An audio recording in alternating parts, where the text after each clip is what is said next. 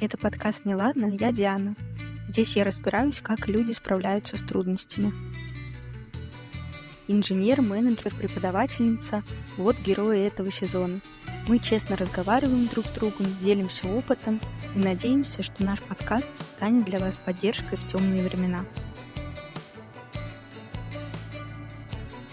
Помните ли вы свою первую работу?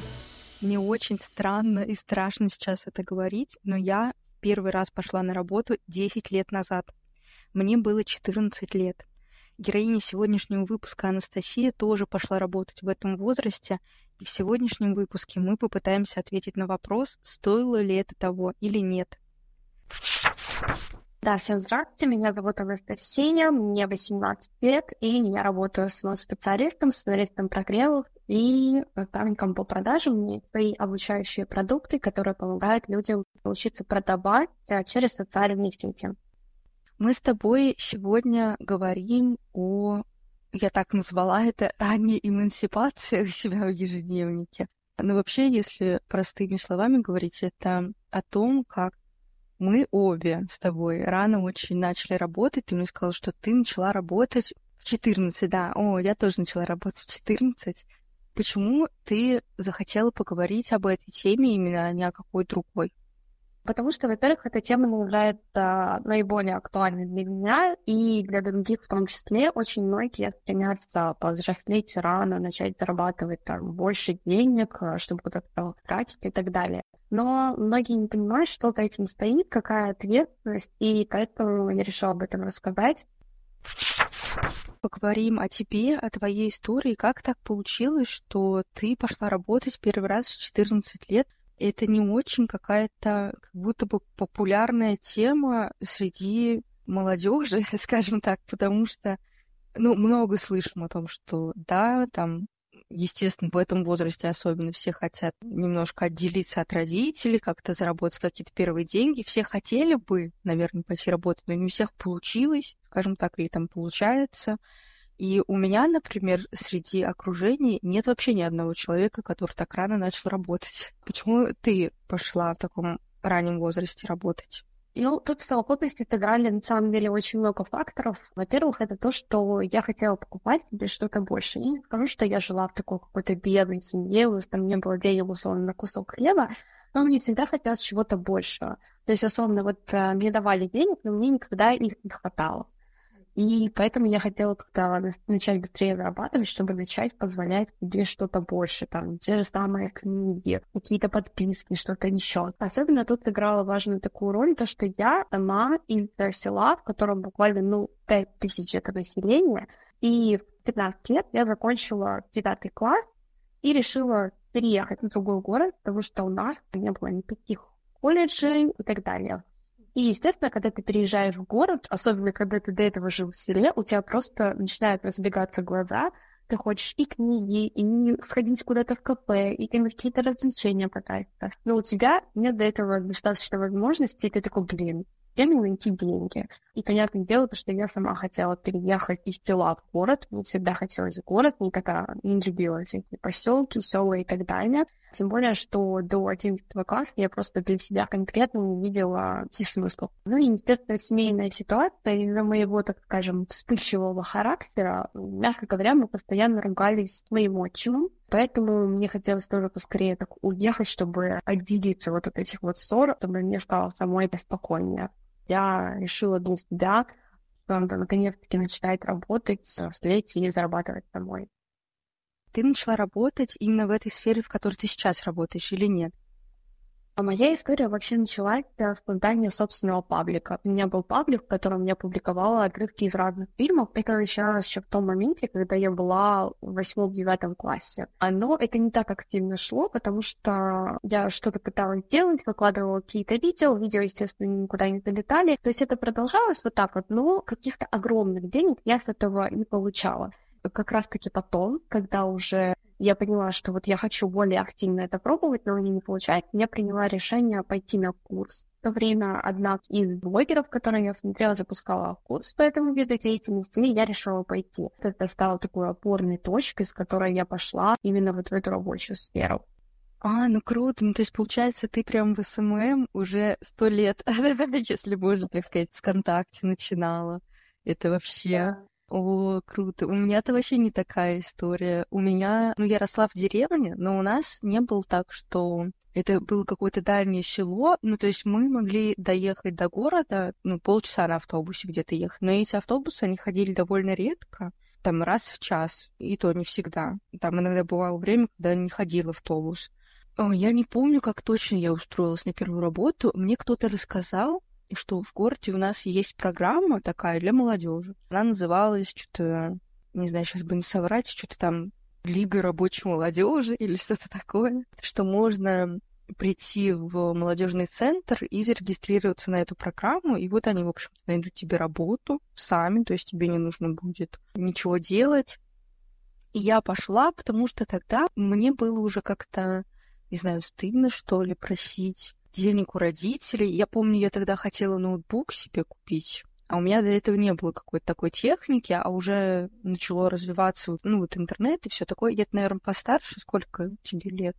Если не секрет, 17? А, ну да, ну я постарше точно. Ну тогда, в общем, интернет только, господи, какой я себя старый почувствовала сейчас. И тогда интернет начал это свое развитие. У нас, особенно там в деревне, тогда уже был, но он был, знаешь, как это, даже не знаю, на модемах, по-моему, модем это называлось. То есть это такая штукенция, куда вставлялась сим-карта. Но, по сути, это, как я понимаю, был мобильный интернет, только он был быстрее, что ли, чем на телефоне. То есть у нас не было интернета ничего, ну, в плане Wi-Fi. Тогда вот эти вот модемные интернеты стали только развиваться. Вот у меня у подружки там был компьютер, я очень хотела себе ноутбук купить, но мне было стыдно почему-то просить денег у родителей. Мне казалось, что это какой-то, ну, типа каприз, что-то вот вроде того. И мне предложили туда пойти, и я зарегистрировалась. Суть этой программы была в том, что действительно там молодежь от 14 до 18 лет, они работали на местных предприятиях. Меня тогда распределили, ну, это были рабочие смены месяц. Я в эту одну смену пошла, и меня распределили на фабрику, и я там занималась тем, что клеила на конверты такие наклейки, там имя отправителя, и там имя получателя, и в эти конверты клала каталог. И это было весь день. Рабочая смена, там 14 лет по закону нельзя работать, а там прям все было по закону. У меня до сих пор есть запись трудовой книжке, что я работала на этом заводе. И я причем об этом не знала. Как-то мне нужно было на мою работу предоставить. И меня спрашивают, что это все такое там написано. И я говорю, я не знаю даже. Я первый раз увидела, что у меня действительно трудовая книжка тогда, видимо, первый раз вот открылась.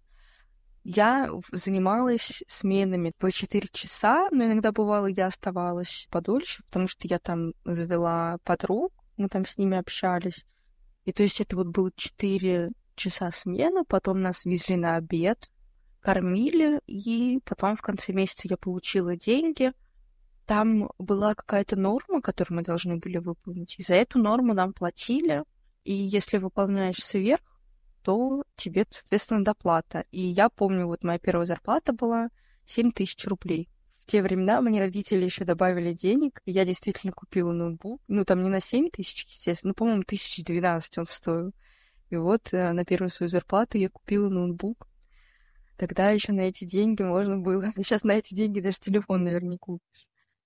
Вот, это да, такая моя первая работа. Но потом продолжила работать. Но я работала не на вот этих сменах. И причем, мне кажется, мне повезло, потому что ну, это была не тяжелая работа явно, она была однообразная.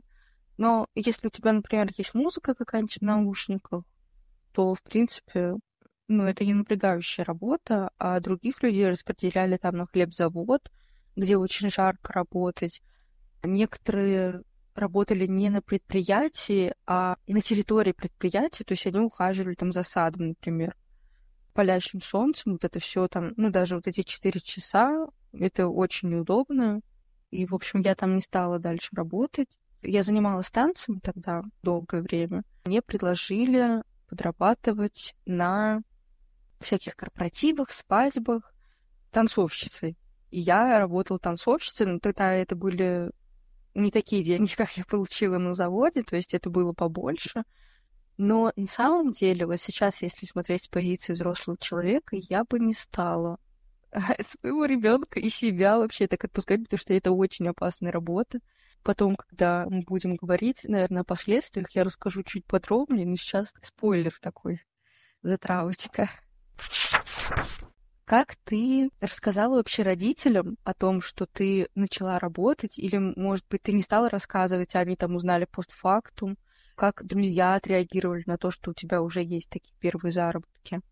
Моя мама знала изначально. То есть, а, когда я только собиралась на первый курс идти, естественно, он стоил, ну, на тот момент для меня больших денег. Он стоил тысячу восемь, наверное.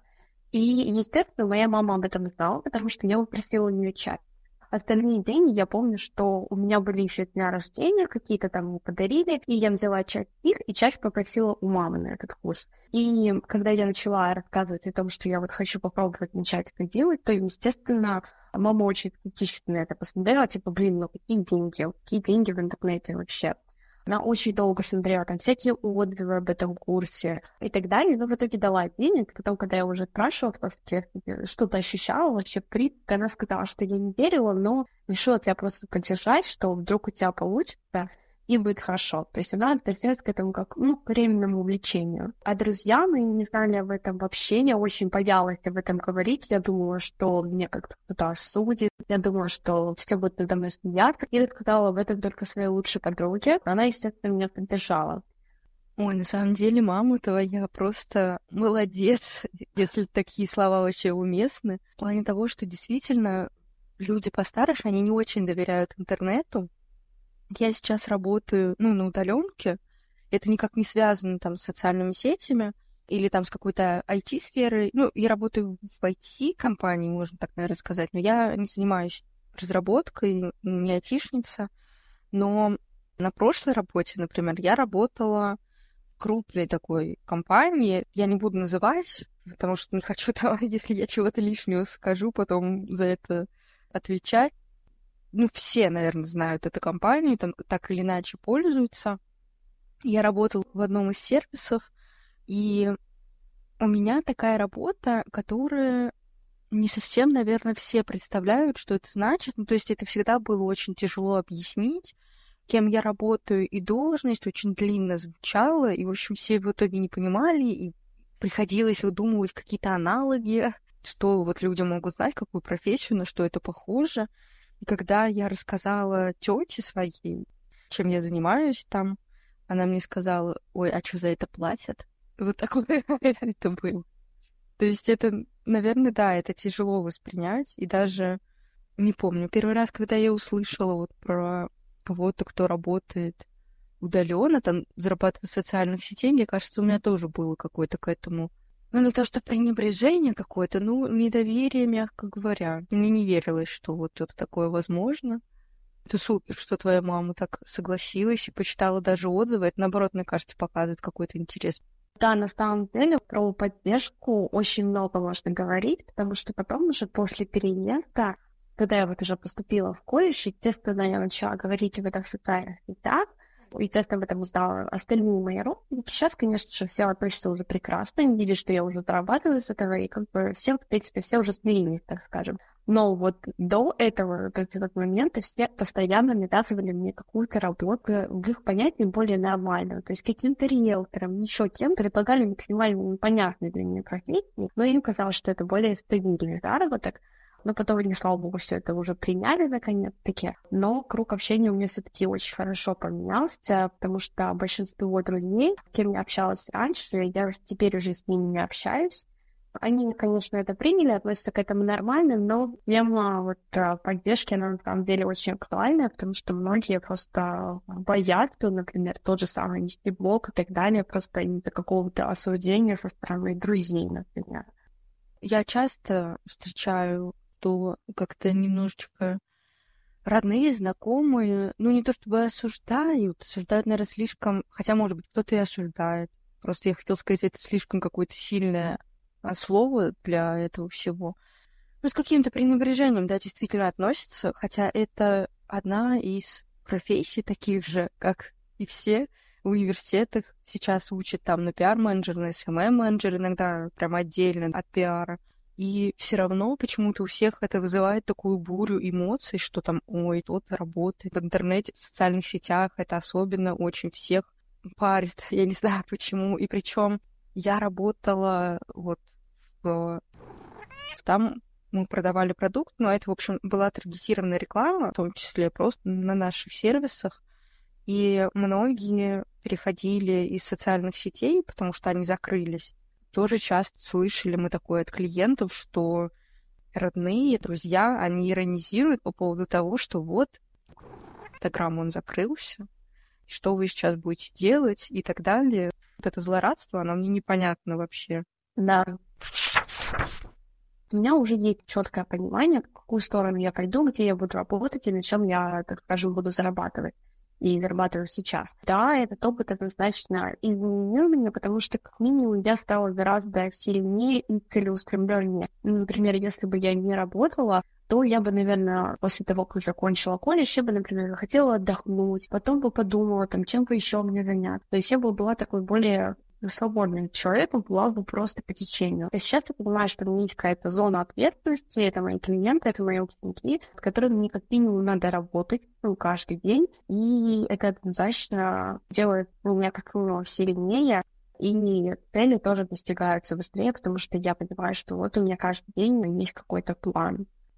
Ой, я с тобой согласна, но, наверное, не в том плане, что я как-то более целеустремленная стала и знаю там, чего хочу в жизни и все такое, потому что я, по сути, поняла, что я хочу в карьерном каком-то плане, чем я хочу заниматься, только, наверное, в этом году. Это уже очень много лет прошло, я много где работала, в разных сферах пробовала работать. У меня какой-то был, скажем так, более хаотичный опыт, чем у тебя, то есть это не была какая-то одна сфера, не знаю, наверное, все-таки я стала более какой-то действительно самостоятельной, и я поняла вообще цену труду. Потому что вот первая моя работа, она была такая неквалифицированный такой труд, физический, скажем так, хоть он не очень сильно был тяжелый, но все равно ты понимаешь, как зарабатываются деньги, что это не просто продукты в холодильнике появляются по волшебству, когда тебе хочется. И более-менее ты, наверное, понимаешь цены, наверное, вот даже когда я пошла в первый раз работать, вот я хотела купить этот ноутбук, вот я понимаю, да, что вот он стоит вот столько-то. Для этого мне надо работать вот столько-то. И вообще это стоит условно месяца моего труда или не стоит, или лучше купить что-то другое, или лучше отложить эти деньги, например. Мне кажется, вот именно в то время у меня начало вот это формироваться. У многих людей, вот даже в моем возрасте, ну, скажем так, 22 плюс, люди, которые уже заканчивают университеты и, например, никогда не работали, не подрабатывали, то они делали, только учились, ничего в этом плохого нет, даже наоборот, наверное, хорошо, но нет понимания вот этого, как вообще строить свой бюджет, как откладывать, да. сколько процентов там, например, от заработка надо откладывать, вообще у меня получится отложить? Или, например, я пойду на работу, это нормальная зарплата или нет? У меня иногда бывает такое спрашивают. Это нормальная зарплата за эту работу? И, и я там уже как такой карьерный консультант. Ну, это ненормально столько зарабатывать на этой работе. Они там спросят слишком много за такую зарплату. У меня вообще размах был такой в зарплате сильный. Ну, то есть я зарабатывала первое время сначала довольно маленькие деньги. Сейчас я уже не пойду за такую оплату. Как-то я помню, я хотела устроиться администратором в салон красоты, и я приехала на собеседование, и они мне говорят, мы хотим там от тебя вот это, вот это, мы сами там даем вот это, вот это. Я спрашиваю, зарплата какая? Они мне говорят, 10 тысяч. А это было... Ковид был, по-моему. Вот во время ковида, мне кажется, я устраивалась понимаю, что я за эти деньги работал там на заводе по 4 часа в день, но, естественно, я не буду администратором, который три должности еще в себе совмещает, за 10 тысяч работать. Мне кажется, вот это меня изменило. Как-то глобально, психологически, не думаю, что это сильно мне помогло. Ну, какие-то такие вот более практические навыки, они, наверное, появились. Ну вот, кстати, по поводу бюджета, да, потому что если раньше, например, когда меня условно давали пункт, я могла их потратить вообще, ходить в кафе, то есть потратить условно и туда, куда надо, и потом весь остальной мир я сидела условно и делала, не знаю, какие-нибудь дошираки. Вот раньше у меня вообще не было понятия, скажем, денег. И сейчас, когда я уже начала работать, я уже понимаю, там, сколько мне туда надо, сколько мне надо, например, отложить, а сколько могу потратить. То есть именно вот эта вот ценность денег, она появилась у меня. У меня никогда не было такого, например, то, что я вообще не умею откладывать. Например, вот сейчас я уже купила себе машину, и я четко понимаю, там, сколько мне надо условно денег на нее теперь иметь. Поэтому так, кстати, так скажем, раннего взросления здесь на самом деле выигрывает плюс. Жалеешь ли ты о том, что ты рано пошла работать, может быть, у тебя есть какие-то маленькие, например, сожаления, не целиком. Это, мне кажется, вообще очень интересный вопрос, потому что мы до этого говорили только о позитивном каком-то опыте. Да, слушай, скорее нет, чем да. Жалею, возможно, таки потому, что я не попробовала, так скажем, вот этот вот а, вкус какой-то молодости, ходить там по клубам, парам, ходить с какими-то друзьями. То есть, возможно, я могла себе продлить это. И, возможно, с этой стороны какие-то чуть-чуть сожаления есть. Сейчас у меня также есть это все в моей жизни, но просто в меньшей мере, потому что я все-таки работаю. То есть, возможно, если бы я не начала работать так рано, я могла бы дольше оставаться ребенком, там, условно, жить там на деньги родителей, о чем-то не заботиться, сходить на пару и потом все, в принципе, кайфовать после этого но все-таки больше для меня лично плюсов, потому что появилось больше возможностей. Я могу ездить путешествовать, я могу там покупать дорогую технику. Поэтому с моей стороны появилось, наоборот, больше плюсов. Я стала самостоятельнее, я стала взрослее, у меня стало больше денег. Но какие-то такие сожаления, особенно раньше, они были. Из-за того, что еще, возможно, друзья то есть я потеряла связь с окружением, которое у меня было. И, возможно, если бы начала работать, то мы бы дальше продолжили общаться. Я немножечко такая буду в противовес. Но в целом о том, что вот я пошла работать рано, я не жалею, наверное. Я бы даже хотела сказать, вот если кто-то нас слушает, вдруг там кому меньше 18 лет, потому что, мне кажется, у нас аудитория постарше.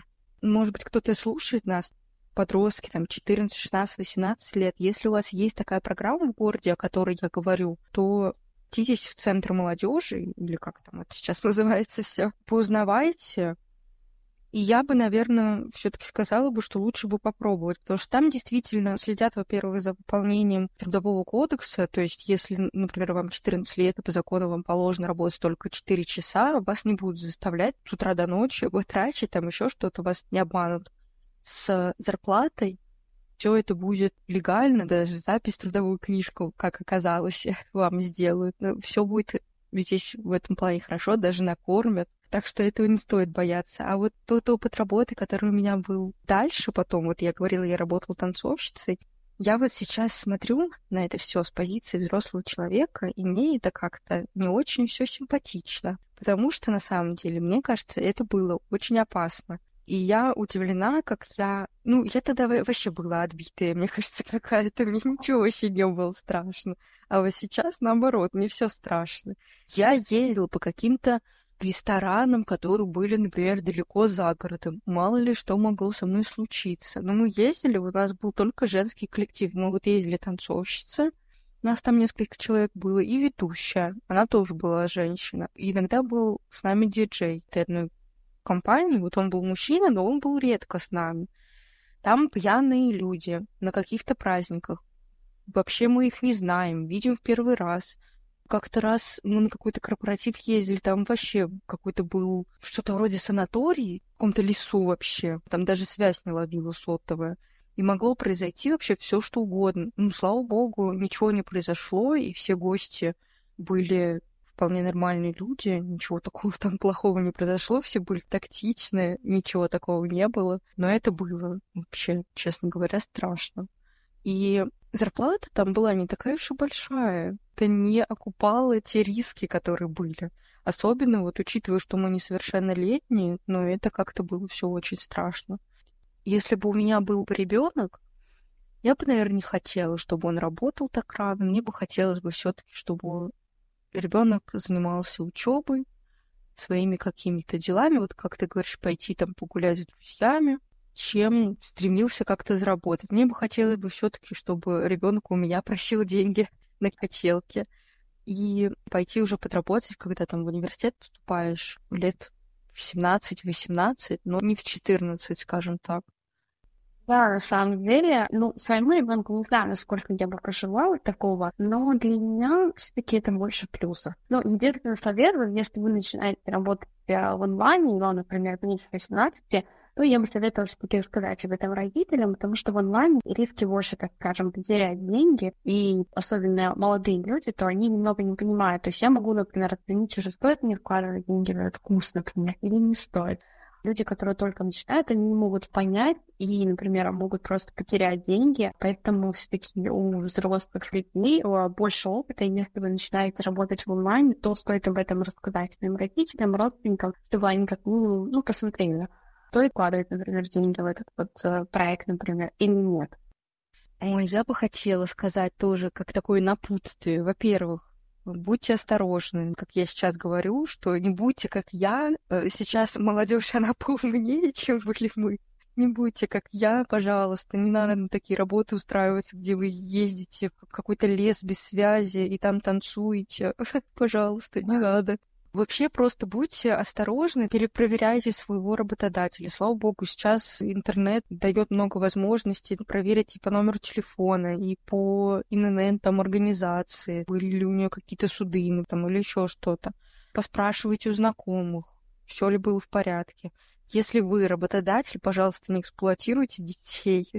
Я имею в виду не то, что не нанимаете детей к себе, да, подростков, просто соблюдайте, пожалуйста, трудовое законодательство. И вы тоже, если идете, неважно вообще, сколько вам лет, если вы вдруг приняли для себя такое решение, тоже границы ставьте свои с работодателем, неважно, что вам мало лет, например. Может быть, страшно спорить со взрослыми дядями, тетями, но нет, я не буду этого делать. Все, мое рабочее время закончилось, я ухожу. Если вы не платите мне, то значит, мы будем с вами судиться, да, например, Конечно, лучше рассказать родителям в любом случае о том, да. что вы работаете, да, не только вот если онлайн работаете. Конечно, ситуации бывают разные. Иногда бывают дети из деструктивных семей идут работать, чтобы просто из этой ситуации выбраться. Ну, расскажите каким-нибудь людям, которым вы доверяете. Это не обязательно родитель, может быть, учитель, если вдруг вы кому-нибудь из учителей доверяете. Какой-то близкий родственник, старшие братья и сестры. Главное, берегите себя. Я как такая курица-несушка. За всех переживаю. Все будет прекрасно, я думаю. Даже какой-то негативный опыт работы — это опыт. Потом научитесь на этом опыте, как нельзя с вами обращаться, как вам нельзя обращаться с другими, и все будет здорово. Я тоже в свои 14-15 я была очень отбитым подростком. В плане работы я тоже соглашалась на все работы. То есть вот мой первый клиент, после того, как я занималась, собственно, пабликом, я уже его развивала, я подумала, блин, а почему мне другим людям не помогать? И я согласилась работать, по-моему, то есть я делала там все. И посты оформляла, и стратегии прописывала, все делала, все это было за 3 тысячи в месяц. Но этот опыт, на самом деле, тоже мне помог понять свою ценность. И первый клиент, он мне привел потом еще других клиентов, которые были уже дороже. Но все-таки в свои 14-15 лет я была очень отбитым человеком. Я сейчас вспоминаю и думаю, блин, зачем я вообще это делала? даже в жизни, не только в работе. Поэтому, да, все-таки надо быть осторожным и думать иногда головой. Да, все деньги мира не заработаете в любом случае.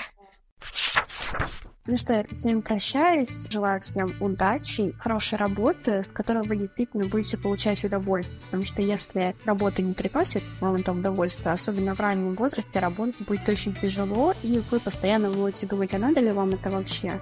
Поэтому я желаю всем хорошей работы, перспективной, которая будет приносить вам удовольствие, и прощаюсь с вами. Пока-пока. Спасибо, что слушали нас. Если вам было интересно, делитесь выпуском с друзьями. Мы с вами услышимся через неделю. Пока.